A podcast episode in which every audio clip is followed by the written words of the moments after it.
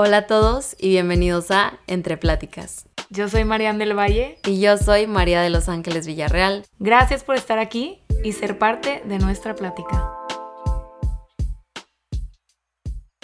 Bueno, hola a todos. Estamos aquí con Ceci Navarro, que es psicóloga.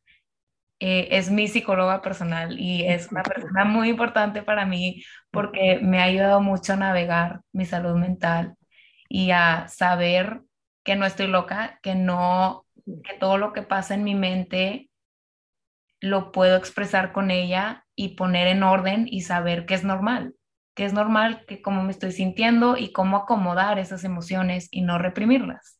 Entonces, primero, antes que empecemos, quería darte el micrófono para que te introduzcas y cuentes un poquito de sobre quién eres tú y tu trayecto de tu profesión como psicóloga.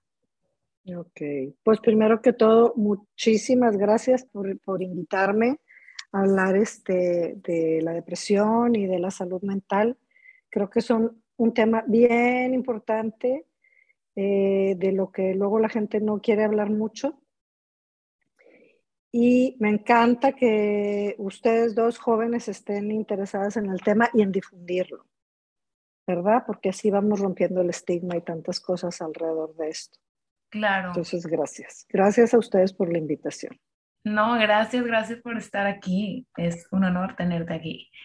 Y creo que el tema también lo escogimos, yo personalmente, porque como he platicado antes, he pasado por una depresión y creo que hay muchos mitos de la depresión. Hay muchas cosas que nosotros creemos que son verdad y no lo son. Y hay otras cosas que nosotros no creemos que son verdad y sí lo son. Entonces, creo que es por eso escogimos el tema de la depresión. Sí, también muchísimas gracias, Ceci, por estar aquí y por acompañarnos. Creo que también pasa que muchas personas no, nunca han escuchado hablar sobre la salud mental de un profesional que conoce, tiene los estudios, los recursos, los conocimientos en el área. Muchas veces, muchas personas, especialmente adolescentes, eh, jóvenes, la única información que tienen es o de su familia o de sus amigos y no siempre va a haber un experto en salud mental dentro de ese ámbito, entonces estamos muy emocionadas de escuchar tu perspectiva y tus conocimientos y, todo lo que tienes que aportar en el tema. Claro, pues encantada de la vida. Este, muchas gracias por invitarme y, y pues ustedes dirán por dónde quieren empezar. Pues la verdad creo que lo primero que se tiene que saber es qué es la depresión, porque creo que para muchas personas se manifiesta de diferente manera, claro, pero el concepto de depresión, yo tenía, bueno, estás triste, pero ¿qué es? ¿Qué es una depresión? Ok. Sí, bueno, como lo primero que hay que saber es que la depresión afecta muchas áreas de nuestra vida. Por eso se le llama que es una enfermedad biopsicosocial porque tiene esta parte de, mucha gente pregunta, pero ¿es genético o es químico o fue un desbalance químico? Y sí hay, eh, hay de eso. Eh, afecta emocionalmente nuestra eh, parte también cognitiva, desde cómo estamos pensando, desde cómo estamos leyendo el mundo, y emocionalmente también nos afecta en la parte de que estás más triste o decaído o tienes mucha ansiedad porque también se presenta con ansiedad o estás muy cansado, ¿verdad? Y, físicamente te puede estar, te duele el cuerpo, digo, no todos tienen todos los síntomas. Eh, hay gente que se manifiesta con gastritis, colitis, ¿verdad? Entonces, tiene todo, de todos estos componentes. Creo que otra, otro mito que hay es a quién le puede afectar la depresión, porque no nos enseñan a estar, creo que pensamos, bueno, los grandes son los que sufren la depresión, los niños chicos no tienen depresión, o yo que estoy en esta edad no puedo tener depresión si es la mejor etapa de mi vida. ¿Y cuánto le puede llegar cuánto puede llegar a durar una depresión. Oye, ahorita que dices es la mejor etapa de mi vida, o sea, estas ideas, ¿no? Que tiene que ser la mejor etapa de tu vida. También es ponerte esta carga, ¿no? De si no la estoy pasando bien, algo está muy mal conmigo. Pues no es cierto. Todas las etapas tienen sus cosas este, fáciles y sus cosas difíciles. ¿Quién puede tener depresión? Cualquiera, a cualquier edad. ¿Sí? Eh, niños, adultos, viejitos, jóvenes, cualquiera podemos tener depresión porque está, eh, como te decía, está el factor genético, que eh, puedes tener más propensión. Están condiciones médicas, por ejemplo, alguna persona con enfermedad crónica este, puede desarrollar depresión, ¿no? O por ejemplo, personas que tuvieron un infarto. Mucha gente piensa también en, ah, es que está deprimido porque le dio el infarto. No, también ciertos medicamentos, por ejemplo, que dan para el corazón, pueden eh, ocasionar depresión, como ciertas drogas, alcohol, excesos, ¿sí? Y también, eh, porque también la gente piensa, no, nomás cuando te pasó algo terrible, sí, cuando te pasa algo terrible, también te puede dar depresión, ¿sí? Y otra cosa que les quiero decir es que también hay, no necesitas tener un trauma enorme, hay algo que nosotros llamamos trauma de desarrollo, ¿sí? Que tiene que ver con cómo creciste, que si tuviste un apego seguro, no, que si tus papás fueron, este, eh, si hubo maltrato psicológico, físico o negligencia, nomás no te pelaban, no, existías. Eso va configurando también tu sistema que puedas tener más propensión a tener depresión. ¿Sí? sí, sí, muchas gracias por esa información. Y creo que estás platicando un poquito de cómo se puede ver la depresión en diferentes etapas de vida para diferentes tipos de personas. Em, creo que también tenemos la pregunta de si hay diferentes tipos de depresión o diferentes niveles de depresión, em, porque platicábamos que hay, puede, o sea, que tanto puede durar una depresión desde poco tiempo hasta muy largo, entonces hay diferentes tipos o cómo podemos saber en, en qué etapa de, o si, en qué etapa de la depresión estamos. Sí, bueno, sí, se, casi siempre cuando te diagnostican te dicen que traen una, depresión leve o depresión severa, ¿sí?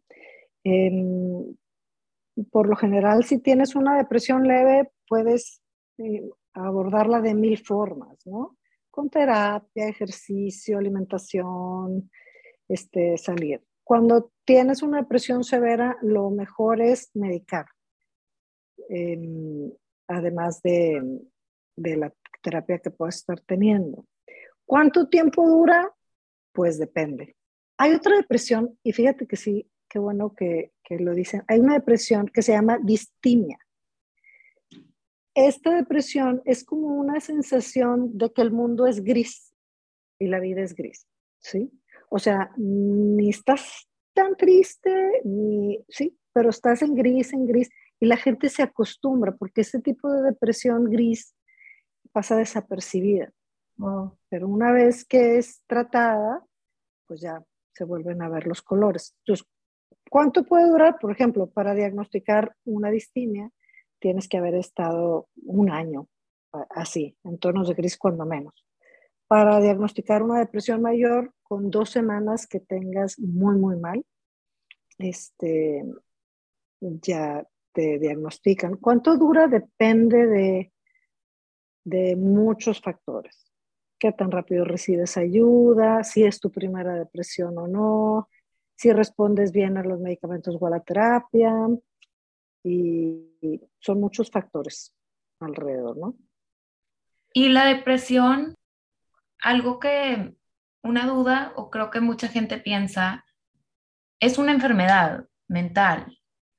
Y eh, eh, como, como, como si le tienes que dar un, una definición, una definición ¿cómo, cómo es o cómo se le explicarías a alguien dentro de para que entienda, porque creo que es algo que, que si llegas con tus papás a, platicarles, oye, que a mí me pasó tener que platicar con mis papás, pues así me estoy sintiendo y platicando con mi psicóloga, pues eh, concluido que... parece que esto, tengo una depresión. ¿Y cómo se las explicas? Porque siento que no, yo no tenía ese conocimiento, ni yo sabía lo que estaba pasando y no sabía cómo explicárselo a la gente. Sí, lo que pasa es que eh, y esta falta de, de, cultura, de, por eso te digo que bueno que están hablando de esto y de salud mental. La depresión sí es como cualquier otra enfermedad, pero necesitamos entender que puede ser mortal, ¿sí? Eh, entonces, eh, y es como cualquier otra. O sea, hay gente que tiene más gastritis o mm, cosas de la cabeza o eh, o que vive con bronquitis, y, eso depende de cuál sea tu punto más vulnerable, ¿sí? Eh, si es tu sistema nervioso, si es tu sistema digestivo, si es tu sistema respiratorio. Entonces, la gente con depresión, pues su parte más vulnerable es su sistema nervioso, ¿sí? Eh, ¿Cómo le explicaría a tus papás? Pues yo sí les llegaría así con una tablita de, mira, estos son los eh, los síntomas de una depresión y yo tengo cinco de estos y me siento muy, muy mal, ¿sí? Es como, como con pruebas, porque hay, hay muchos papás y gente que, que piensa, ay, no, es, está chiflado, o está aburrido, o no le echa ganas, ¿sí? O no aprecia lo que tiene. Y nada de esto es verdad, ¿no? no tiene nada que ver con esto. Entonces, pues sí, yo sí les diría, o les diría, tienen una cita con mi psicóloga. Sí. ¿Verdad? Sí. Y ya que tu psicólogo. Sí. No, sí, de veras, eh, eh, a mí me ha pasado en distintas ocasiones y, y, y, ya una vez que hablan conmigo los papás, ya se quedan también más tranquilos de que entienden, ¿sí? que ni es chantaje, ni es manipulación, ni, nada por el estilo. Ni es flojera, porque también es interpretada como son excusas, tienen flojera, etcétera, ¿no? Sí, oye, y se me hizo súper interesante el punto que hablas de la severidad de que una depresión puede llegar hasta ser mortal y puede tener repercusiones muy negativas en las vidas de las personas que lo están sufriendo y también las personas que están a su alrededor.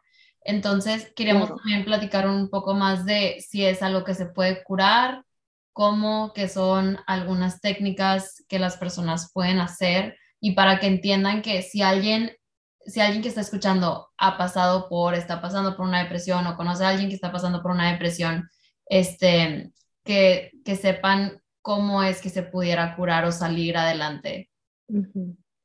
Sí, este, Em, sí, la, depresión puede ser una enfermedad muy, muy seria y mortal. Pero sí, por ejemplo, ¿qué puedes hacer? Si tienes una depresión leve, eh, pues a lo mejor sí, como te decía, con ejercicio, con buena compañía, este, comiendo bien, durmiendo bien y eh, no tomando alcohol y drogas, porque las drogas y el alcohol sí eh, aumentan ¿sí? O sea, si tú traes una depresión leve y te pones a tomar, sí te puede aumentar la depresión, ¿no? Eh, muchas depresiones leves sí, se pueden este, manejar así, como de una forma, y al tipo 6, 8 meses salir. Mm, le, depresiones más severas, pues no, no es tan fácil. Y te puedes ir como, como metiendo más en un pantano, ¿no? Por, al no ser atendida y puede ir empeorando y empeorando si no es atendida, como cualquier enfermedad. ¿Sí? Y lo que tú dices de que se puede tratar, claro, porque es una, es una enfermedad, ¿se puede curar una depresión? Sí. ¿Se puede decir tal como se curó de depresión? O sea, ¿puedes tener episodios? Sí, eh, cuando hay personas que van a tener nada más una depresión en su vida y esto es este, y ya, y no les va a volver a pasar, ¿sí?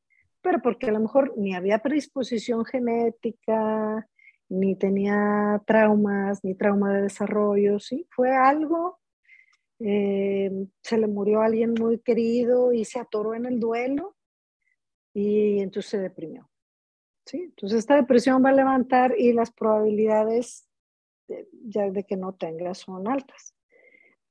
Pero hay personas que han tenido dos o tres veces depresiones fuertes y y es como, pues un poco como el diabético que tiene que cuidarse, ¿sí?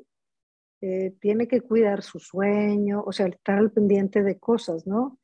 De estar durmiendo bien, de estar comiendo bien, de seguir las indicaciones, pero puedes tener una vida perfectamente sana y funcional cuando es atendida, ¿no? Sí, súper bien. Y también creo que teníamos la duda de que, bueno, en general creo que en nuestra cultura a veces no, no nos enseñan a ser tan introspectivo, introspectivos sobre nuestras emociones y cómo nos sentimos y en el estado en el que estamos. Y algo que yo he escuchado mucho em, con amigos, amigas, especialmente jóvenes de la edad, es a veces, no sé, em, pasa algo malo en tu vida, pero tampoco es un evento tan trágico y o, te equivocas de alguna manera, cometes un error y tienes unos tres, cuatro días así de un vacío, de un dolor o de una etapa donde no te quieres parar a la cama o estás muy cansado. Y creo que pasa mucho y a lo mejor puede rebotar dentro de unos tres, cuatro días y no sé si le tenemos un nombre exacto a esos porque he escuchado mucho que soy, me estoy sintiendo depresivo o eh, se, se, avientan como que los términos muy al aire sin entender si algo de, de, ese tipo cuenta como una depresión o es simplemente un episodio o cómo se le podría llamar a, algo así de tres, cuatro días donde una persona esté pasando por eso. Sí, no, es, es, tristeza. Este, o como dicen los o, tienen domingo de bajón. Este, pero, pero no, eso es tristeza. O sea, para, para que sea depresión tienen que pasar dos semanas. Al menos dos semanas con, con estos eh, síntomas fuertes, ¿no? Y, y, tristezas y baches, pues eso sí las pasamos todos y no, no tienen mayores consecuencias, este, ¿verdad? No, y súper bien saber eso porque para saber que es normal, que las personas, que a lo mejor todos hemos pasado por eso en algún momento de nuestras vidas y saber cuáles son las diferencias para, para poder tratar donde se debe. Exacto. Y aparte algo que también estaba pasando o algo que me doy cuenta es cuando no te das cuenta cuando tienes una depresión hasta que llegas al punto de quebrar y decir, ¿qué tan mal tengo que estar para yo pedir ayuda? Porque como tú dices, es mortal y mm. no creo que es muy triste que mucha gente no se siente merecedora de la depresión, porque volteas y ves tu vida y dices, es que estoy increíble, tengo todo lo que siempre quise, pero ¿por qué me siento así? ¿Cómo me doy cuenta o cómo se da cuenta uno que está en una depresión exactamente. Y qué, qué son las cosas que, ya sé que medicamento dijiste, pero en cuanto a si tú no tienes recursos a ir con un psicólogo? ¿Qué, le dirías a alguien que está pasando por una depresión? A ver, es que al principio dijiste algo bien importante. Ah, ya, mira, una parte bien importante es, ahorita que decías, eh, que te sientes como que, ¿cómo voy a tener depresión si tengo todo, no me falta nada, este, no soy agradecida o... Eh, o la gente te dice, valora lo que tienes, y, ¿verdad? Bueno, las personas que yo conozco, o sea, las personas que yo he atendido que tienen depresión, son las personas que más saben lo que tienen y valoran lo que tienen y les duele muchísimo, ¿sí me explico? No es que no estén valorando, es que las neuronas no están conectando y no está permitiendo, ¿verdad? Pero entonces, algo que no debes de decirle a alguien deprimido es, échale ganas, este, valora lo que tiene. No, eso es fatal, ¿sí? Porque no te estás como conectando. ¿Cómo saber si tienes depresión? Em, hay muchos síntomas, eh, pero por ejemplo, si te das cuenta que como que últimamente ya no disfrutas de lo que antes disfrutabas mucho. Eh, te das cuenta que eh, te empiezas a aislar o que tienes más sentimientos de culpa que antes, de culpa o de vergüenza, vergüenza traducido como shame, no, no pena. Eh, o tienes, empiezas a tener muchos síntomas físicos que no se explican con, ni tienes infecciones intestinales, ni, ¿sí? Empiezas a estar como más llorona o más irritable de lo normal, eh, a tener sentimientos como desesperanza, como ah, ya, qué flojera, ¿sí? A sentirte apático ante muchas cosas, ¿sí? Estos son así como mm, cosas que te pueden ir dando así como una luz de alerta de que, oye, algo no está bien, algo no está funcionando bien. ¿Sí? Luego, si te metes a internet, hay, mil, hay cuestionarios ahí profesionales de cuáles son los síntomas y cómo puedo saber si tengo una depresión. Sí es importante, o sea, sí es importante checarlo y no tener miedo, o sea, no pasa nada. Es una enfermedad como cualquier otra, como la gastritis, como lo que sea. Em, ¿Y cuál era la tercera ah, pregunta? sí, te bombardeé con preguntas, lo siento, mi cerebro funcionaría medio No, no te preocupes. Eh, ¿Cuáles son los ah, recursos que, puedes tener si es que no tienes un psicólogo? Eh, pues lo que pasa es que si tienes una depresión mayor, mínimo lo que necesitas es ir a un psiquiatra, lo mínimo a que te medique, ¿verdad? Si, si, si es una depresión grave. Este, en, en todos los estados aquí en México, bueno, sí, yo creo que sí en todos, hay este, eh, hospitales psiquiátricos de gobierno que te cobran 200 pesos la consulta y, y el medicamento en teoría debería de ser gratis. y eso es lo mínimo. Ahí te ofrecen, si te ofrecen este, consulta psicológica, pero pues es cada seis meses, cada tres meses, o sea, no, no te ido mucho. Pero hay libros muy buenos para manejar la depresión y para manejar la ansiedad, que si de plano no tienes recursos y no puedes, sí hay libros que puedes ir leyendo, sobre todo cognitivo-conductual, que te va como ayudando, ¿no? A hacer estos procesos de hacer conciencia de todas estas historias que te cuentas y que no te las creas, ¿verdad? Sí, creo que algo clave aquí es la información y a lo mejor entender qué es por lo que estás pasando y ayudarte igual con recursos, con libros, eh, platicando con profesionales sobre cómo, cómo te puedes ayudar. Eh, creo que también es importante un punto que decías que a lo mejor no todas las personas van a pasar por una depresión o algunas menos veces que otras, pero creo que algo que sí todos vamos a pasar es que alguien que conocemos va a pasar por una depresión. Entonces, si yo personalmente no he pasado por una depresión, pero algún ser querido o un amigo, alguien dentro de mi familia está pasando por una depresión, ¿cómo yo los puedo apoyar en, ese proceso de, sanación? Em, como alguien acompañándolos. Y creo que también otra pregunta es, ¿qué puedes hacer si alguien viene a pedirte ayuda de algo más serio que estén pensando en lastimarse o que ya no quieren vivir y eh, temas un poco más fuertes que como una persona que quiera ayudar a, alguien más, ¿cómo los podemos ayudar si no es algo que hemos pasado personalmente o incluso si lo has pasado? Eh, lo, primero, eh, cuando algún familiar, amigo tiene depresión, es, eh, bueno, si se está dando cuenta sobre todo, eh, es como acompañarlo en forma como muy empática y sin juicio, ¿sí?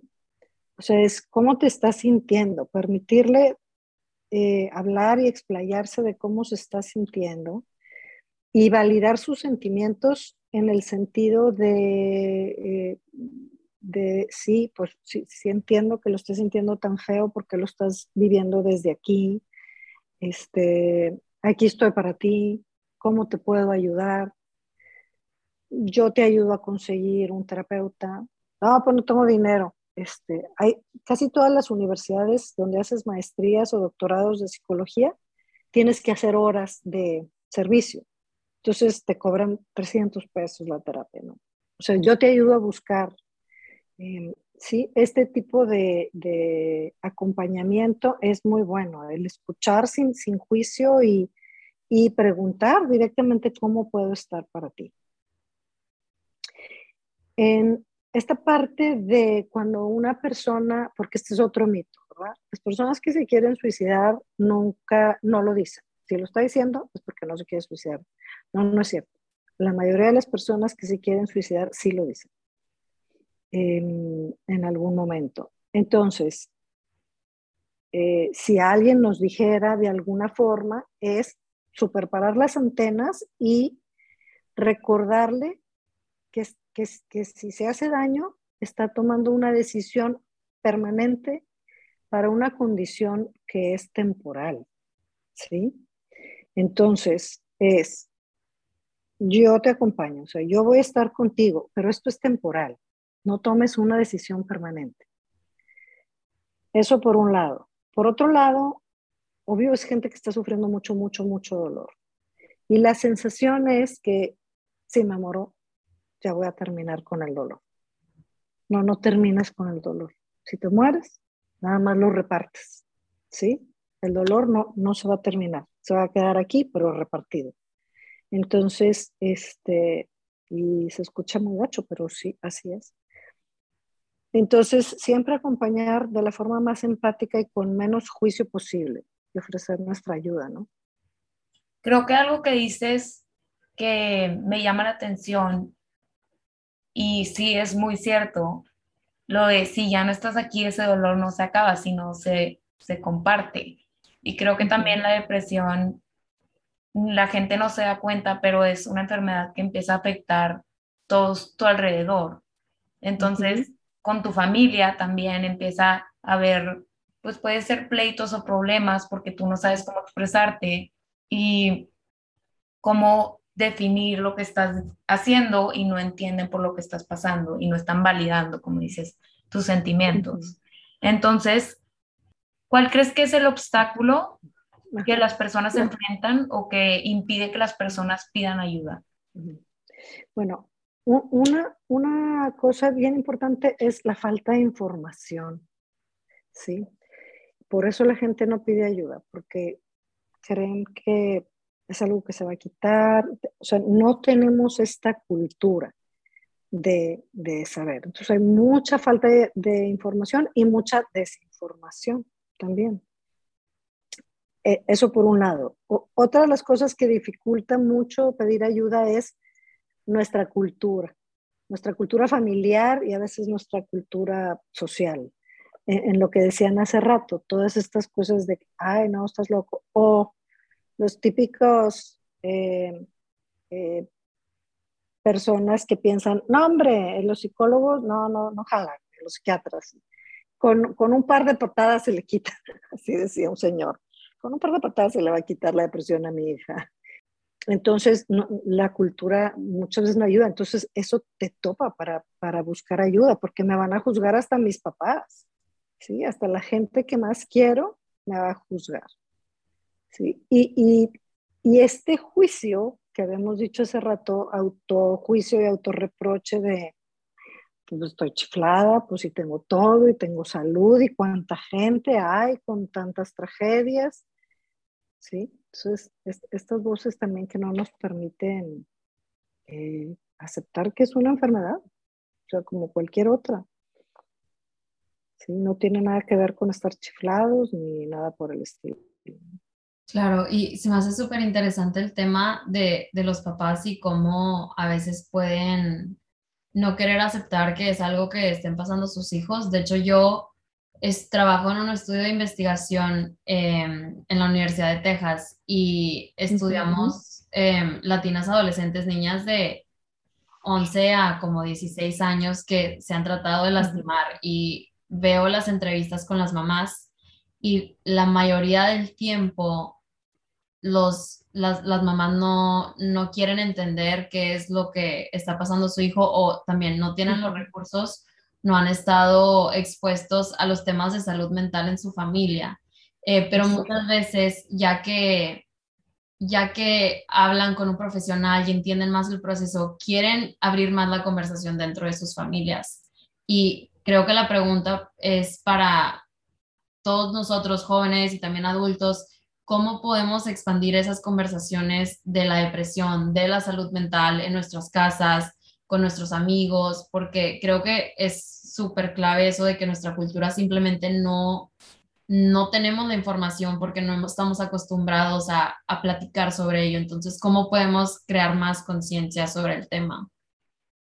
Pues mira que ustedes ya lo están haciendo para empezar con, este eh, podcast. Fíjate que el, en, las enfermedades mentales, te digo, es, todavía hay mucho tabú. Digo, ya, ya se está abriendo mucho más, pero hay mucho tabú me ha tocado ir a distintas prepas que me han invitado a hablar de, la enfermedad mental y el suicidio, en donde están invitados todos los papás de la prepa. Y van 20 o 15, en prepas de 400 o 800 alumnos. ¿sí? Entonces, sí hay un, es, es, es como en esta parte tabú de no, no, no, yo me, yo me volteo para el otro lado. Yo no quiero saber, mientras no me toque a mí, yo, yo no quiero saber, no quiero estar informado. entonces, este, pues ahora sí que a lo mejor muchas veces funciona cuando las personas que han sufrido una depresión o un trastorno de ansiedad lo hablan, ya finalmente cuando sanan y se sienten seguras y lo hablan abiertamente, están colaborando a que ese tabú eh, deje de ser tabú. Y la gente puede hablar de eso como cualquier cosa, ¿no?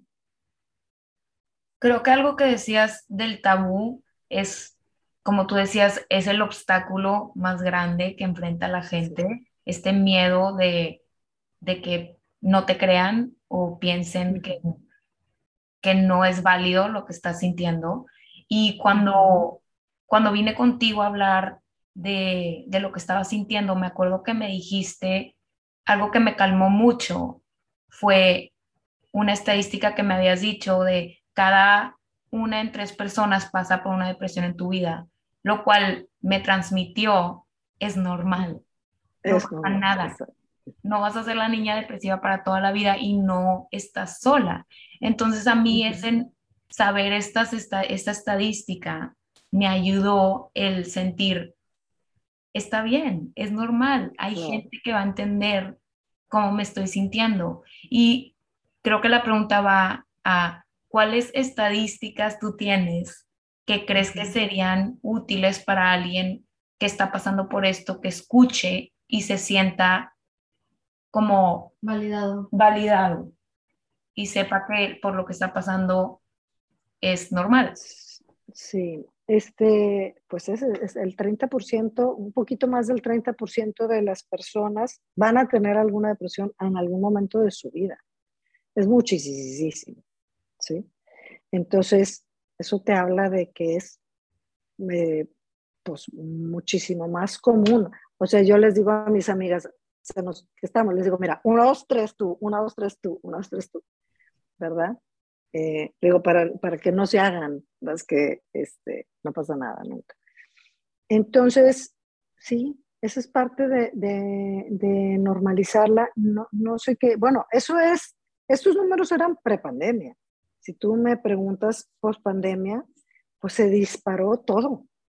O sea, los trastornos de ansiedad, de angustia, de depresión y se han disparado muchísimo. Entonces, pues es algo muy, muy común. ¿Tú crees que la, ya que dices, la pandemia disparó mucho en los adolescentes? Creo que no nos damos cuenta lo tanto que nos afectó hasta que, hasta después, como los eventos traumáticos que vivimos durante la pandemia.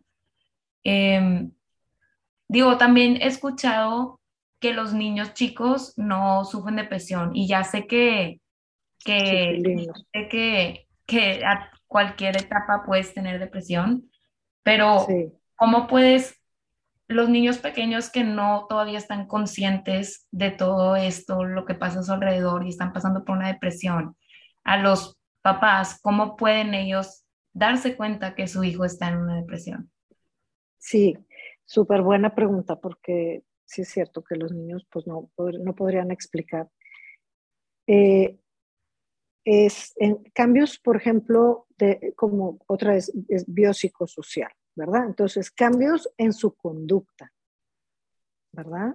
Está cambiando, siempre ha sido muy alegre y, muy, y todo el día corría y ahora no, ahora quiere nomás estar en la tele. Este, eh, no se quiere separar de la mamá y tiene como muchos miedos eh, nuevos. Digo, todos los niños pasan por su etapa de no quererse separar, pero eh, que tenga una como regresión. Ya había pasado esa etapa, pero se regresó. Niños más chiquitos ya no se hacían pipí, se están haciendo pipí. ¿Sí? Este, no tenían pesadillas o ya había pasado la etapa de las pesadillas de los niños, otra vez regresó. ¿Sí? Cuando un niño se regresa a etapas anteriores de su desarrollo, algo está pasando. ¿Sí? o tiene ansiedad o etcétera. O empezó a subir de peso o empezó a perder peso, ya no quiere ir al colegio. Este, entonces, todos esos eh, son, son signos que, en los que tenemos que estar atentos y ver qué está pasando. a lo mejor no es nada, pero a lo mejor sí.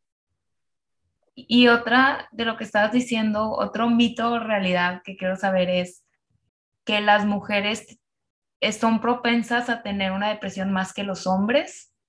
¿Eso es verdad o no? Sí, sí, sí, es verdad. Mm, pero déjame decirte algo. Mm, también se piensa que, estadísticamente sí, les da más mujeres, más los hombres encubren más la depresión en el alcohol. Hay más hombres alcohólicos, ¿sí? Y luego, en el hombre en algunos hombres, no, no en todos, se puede presentar como normal, pero en algunos se, se manifiesta con mucha, mucha, mucha irritabilidad o con mucha ansiedad, ¿sí? Más que con tristeza y llorido que no me puedo levantar de la cama. La depresión es algo que va a venir a tu vida inevitablemente por haber pasado a lo mejor un evento traumático o algo genético o hay cosas que podemos hacer las personas para evitar entrar en una depresión en nuestra vida diaria? Pues bueno, como todo, pues una vida saludable eh, siempre ayuda a todo tu, tu ser, ¿verdad? O sea, a cualquier enfermedad, una vida saludable te ayuda muchísimo. El ejercicio, que te dé el sol. Fíjate que el ejercicio el, eh, aeróbico sí eh, está comprobado que es, puede llegar a ser tan fuerte de, bien como el antidepresivo. ¿Sí? Eh, entonces, el problema es que cuando la persona llega súper deprimida, no, quiere hacer ejercicio. ¿Sí? Entonces, ya después cuando esté estable y esté bien, pues sí. Entonces, de una forma preventiva, Claro que sí, el ejercicio es maravilloso para, para prevenir una depresión. Y, y, y, rebotar, o sea, por ejemplo, yo tengo personas que fueron hace mucho a, consulta conmigo y que ahorita de repente una vez al año o, cada, o a lo mejor hasta más, después aparecen como, oye, traigo esto atorado. Nos vemos dos, tres sesiones y lo acomodamos, ¿sí? Idealmente, en una terapia lo que quieres es que la persona sea independiente, autosuficiente emocionalmente y poco a poco vaya aprendiendo a hacer esto mismo que hace contigo, lo vaya aprendiendo a hacer ella consigo mismo. Este, pero bueno, si traes una torre, háblalo con alguien, ¿sí? Que te ayude a acomodarlo o ver otras perspectivas. Luego nos, acordarnos que la rigidez es, es enemigo de la salud mental. Y la flexibilidad nos ayuda mucho a la salud mental. Entonces, cuando yo me quedo encerrada en este pensamiento rígido, eh, no me ayuda. Y a veces lo platico con mis amigas o mis hermanos o quien sea, y estoy oyendo otras maneras de verlo y de interpretarlo, me ayuda a tener más opciones, ¿no? Y una persona que ha tenido depresión y como tú dices, se puede curar, ¿cómo sabes que la curaste? Bueno, se curan, se curan las personas, yo no las curo. ¿Cómo, sabes, este, ¿Cómo, sabes, que somos, tu depresión? somos un buen equipo. Este, mira, sabes em, que, o sea, e, el, el, dolor es el que mide, ¿sí? Una persona que ya, es, ya regresó a relacionarse, a hacer ejercicio, o sea, que ya recupera su vida como, como ella la conocía y muchas veces hasta mejor, porque aprendiste muchas cosas de ti y del mundo. Ahí está ya recuperada, ¿no? Y eh, como el dolor es como la medición eh, que tenemos más, ¿no? Y ya pasando por una depresión que ya te das cuenta que recuperaste tu vida, ¿cómo dejas ese miedo atrás de volver a caer en una depresión? Sí, este, ¿cómo dejas? Pues sí, también buena pregunta es, sobre todo, ¿sabes a quién le pasa mucho eso? A la gente que tuvo ataques de pánico que se queda mucho con el miedo al miedo, ¿sí? O sea, ya no tengo ataques de pánico, pero ¿y si me vuelve a dar? los gringos le llaman el what if, what if no sé qué, what if no sé cuánto, y, y ahí nos andamos inventando, ¿y si pasa esto? ¿Y si pasa lo otro? ¿Y si, sí? Eso, ese, ese es un indicador de tengo que bajarle a, este tipo de pensamientos, ¿no? Que nomás me están como trayendo ansiedad o depresión y así. ¿Cómo sabes si nunca, si ya saliste y nunca vas a recaer? Pues no, no sabemos. Pues, nunca me va a volver a dar gastritis, pues quién sabe. ¿Sí? Lo más probable, la verdad, es que si tuviste una depresión y fuiste y tuviste una buena terapia, aprendiste cosas, lo más probable es que no recaigas. Estadísticamente, si nada más te medicas, tus posibilidades de recaer sí son más grandes a que si tienes terapia y medicamento. Eh, pero, pero bueno, pues es como cualquier otra cosa. No es predecible, a menos, como te digo, que sea una persona que está recurrentemente con depresión, que ya tiene unos factores este, genéticos muy grandes, etcétera, ¿no? algo que, una pregunta que me surgió ahorita que dijiste, una persona que tiene una depresión y le dan medicamento, es importante que también vaya al psicólogo, siga con su terapia durante ese medicamento que vayan de la mano? Sí, muy importante. Este, sobre todo te digo, mientras más seria la depresión, más importante, porque ¿qué pasa? Cuando somos niños y vamos creciendo, aprendemos a ver el mundo de cierta manera, aprendemos a querer de una manera, aprendemos a relacionarnos de esta manera, ¿sí? Y muchas veces eh, lo que aprendimos, pues no siempre fue lo más sano o lo más adecuado, o en su momento sirvió para algo, pero ahorita no. Entonces, eso es lo que haces en la terapia darte cuenta eh, de, estas cosas que, aprendiste y que andas cargando y algunas te sirven y algunas ya no te sirven. ¿Sí?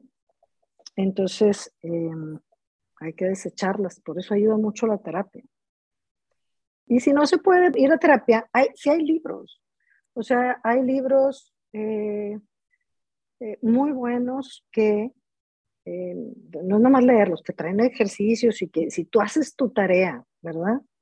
Sí te puede ayudar, te puede ayudar muchísimo. La cosa es hacer estas tareas de introspección, que a veces solos, pues medio que nos engañamos o no nos damos cuenta de cosas, ¿verdad?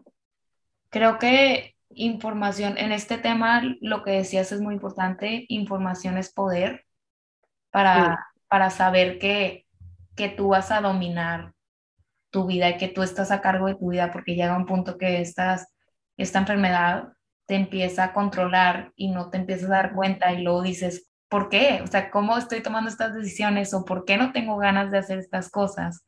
Y entender lo que está pasando en tu interior, pues es muy importante. De casualidad, ¿tienes algún nombre de un libro que podría leer o sea, ¿tienes alguno de los nombres de estos libros que estás mencionando?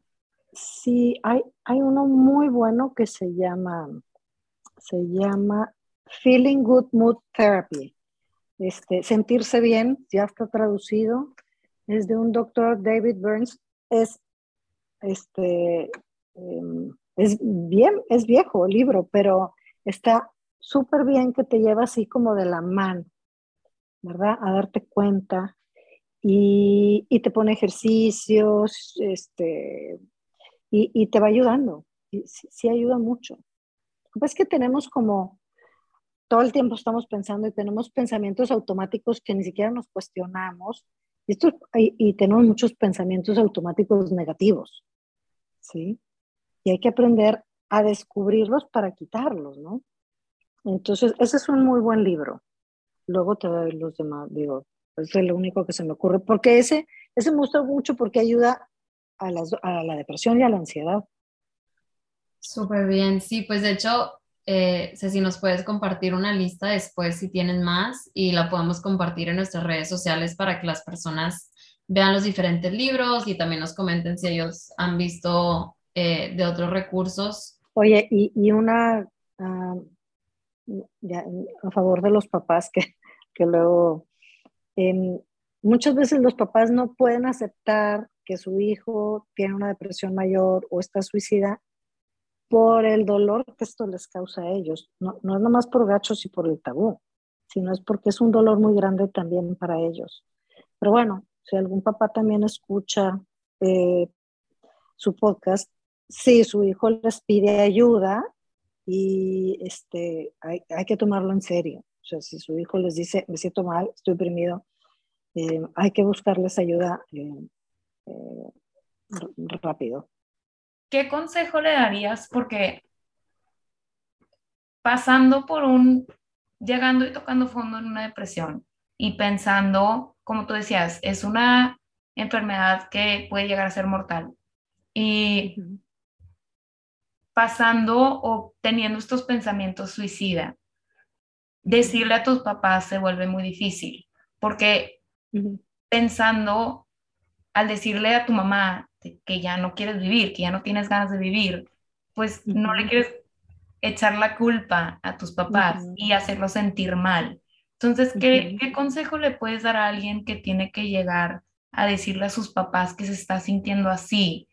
Eh, no sé, o sea, no, no, no sé cómo formularlo, pero es que en mi experiencia, el decirle a mi mamá en palabras que ya no quería vivir es, pues es muy traumático para los papás. Entonces, ¿qué, ¿cómo puedes llegar con tus papás a tener esta conversación? Sí. Bueno, primero es muy traumático para los papás, sí, pero es mucho más traumático para la persona que lo está viviendo. ¿Sí? El dolor que esta persona está sintiendo es inmensamente más grande que el susto que van a recibir sus papás. Este, y, y pues yo se los diría un poquito así como, como decíamos hace rato, o sea, tengo todos estos síntomas y ya no quiero vivir, cada vez tengo más desesperanza. La desesperanza es, te digo algo ya eh, más, más, indicador de una depresión mayor. entonces, yo los llegaría con punto y coma, tengo esto, tengo esto, tengo esto, y mis ganas de vivir se están agotando, ¿verdad? Entonces, si te dicen, ay, no, mijita, lo que ya hemos dicho, yo diría, bueno, por favor, yo a hablar con un especialista. Vamos a hablar los dos con un especialista a ver qué, qué, este, qué opina. Pero, pero este, pues sí, es, es bien doloroso para un hijo o una pareja decirle a su pareja o, ¿verdad? Que, que ya no quieren vivir. Pero acuérdense que hay esperanza detrás de todo ese dolor, hay mucha esperanza. Entonces es mejor decirlo y hablarlo, porque sí se le puede dar la vuelta, sí tiene cura, sí puede quedar atrás. Entonces yo, mi invitación es decirlo, hablarlo, este, todo va a estar bien. Para concluir, me gustaría saber si tienes o puedes listar ciertos mitos de la depresión. Este, fíjate que eh, pensé en eso y, más de los mitos de, yo te puedo decir un poco los mitos que me llegan a consulta. Sí. esta parte de que, ah, que les digo, está, está manipulando, o sea, está usando la, está fingiendo estar triste. No, la gente que está deprimida finge estar contenta, ¿sí? No al revés. Entonces, este, esta parte de, donde se cree que, que se usa para manipular o por flojos o em, otra cosa, o sea, este es un mito que echándole ganas, es que no le he echado suficientes ganas.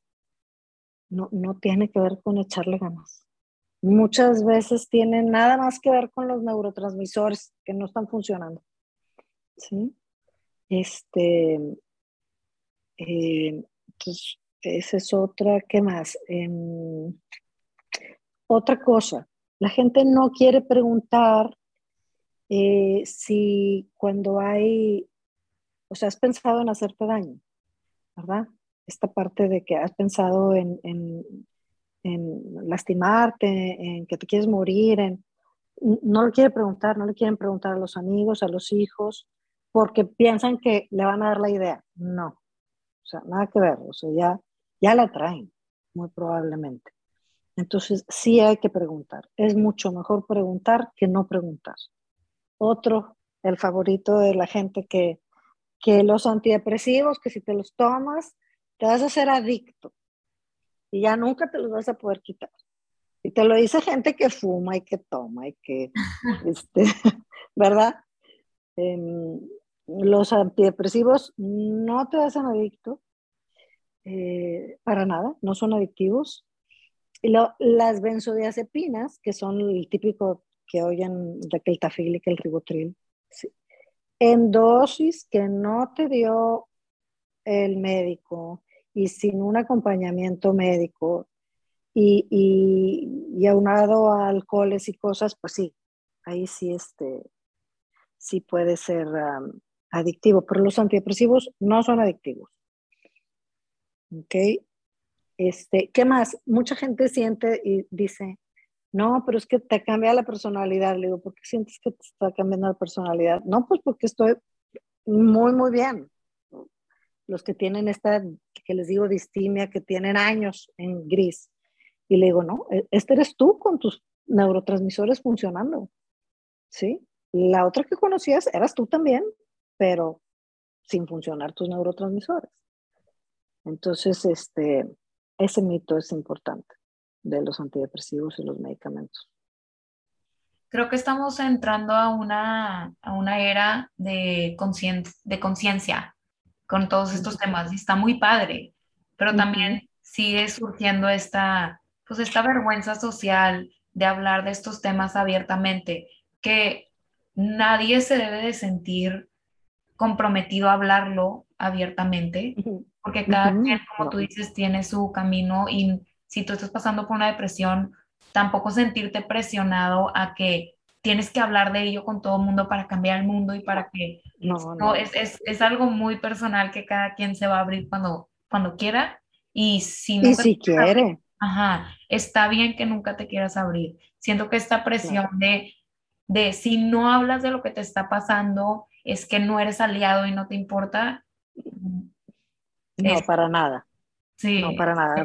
Primero que todo está la persona, o sea, primero estás tú. Y, y, y luego estas cuestiones este, sociales de, de, la comunidad, de por hacerle un bien a la comunidad. No, no, lo más importante eres tú y cómo te sientes tú. ¿verdad? Y tampoco andamos por el mundo diciendo, ah, fíjate que estoy teniendo infecciones en el estómago recurrentes. Pues no, ¿no? Entonces, como tú te sientas, definitivamente, qué bueno que tocas ese punto. Y otra cosa, una depresión la puedes traer cargando de años detrás. Sí, sí. Eh, eh, sobre todo estas que te digo, la distimia, que es como, no caes tan bajo, pero el mundo es gris. Sí. Sí. Wow. Es que me pongo a pensar que...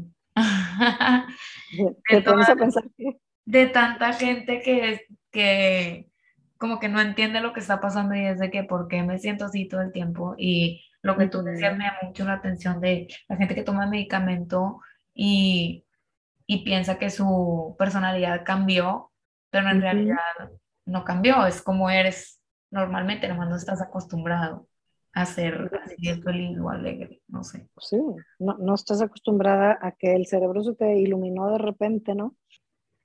Sí, sí, sí.